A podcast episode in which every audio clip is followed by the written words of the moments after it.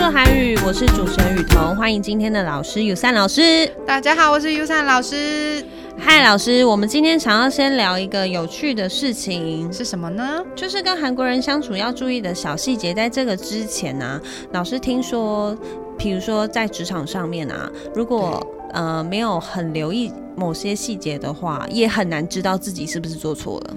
对，因为我们在韩国的时候啊，大家不高兴的时候不会真的表现在脸上，除非就是呃主管他可以骂人，不然一般大家都是笑笑的就过去了。所以你永远都不知道，他到底内心是不是在生气？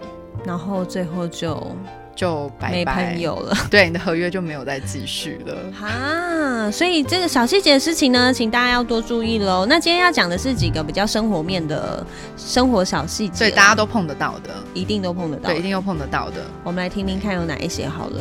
嗯，像我们平常大家会说哦，可能在韩国路上啊，就觉得韩国人为什么都撞过来撞过去这样，可是那是大家的习惯，就是坐过去撞到人不会说对不起这样子。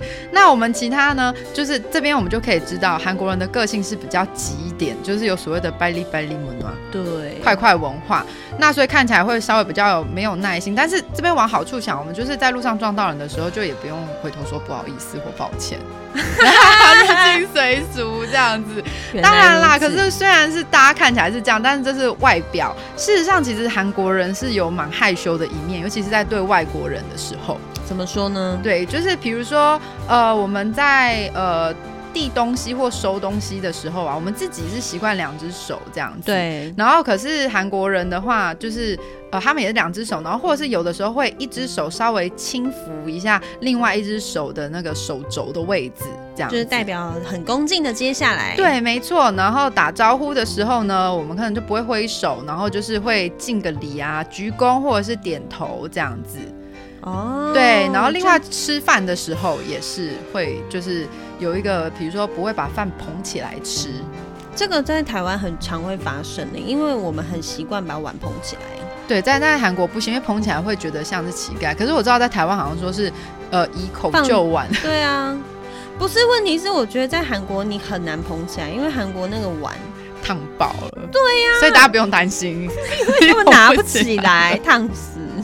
对，然后还有一个就是在喝酒的时候也是，喝酒的时候我们不会去正对着人家喝，我们要有点侧侧一面边，，对，要侧一边，不要能习正惯一对，下。对，要习惯一下。不过因为在那边一开始喝酒的时候，大家都会就是看到大家就转一边，所以看到大家转就跟着转这样子。这也 OK，入境随俗。，对，然后也要记得不可以自己帮自己倒酒，这个很难啊，因为酒杯一空就想到，那你就把酒酒杯拿起来，大家一定会帮你倒的。可是通常都是保持着给人家倒，多不好意思啊。所以你就先帮别人倒，你想喝的时候先帮别人倒一下。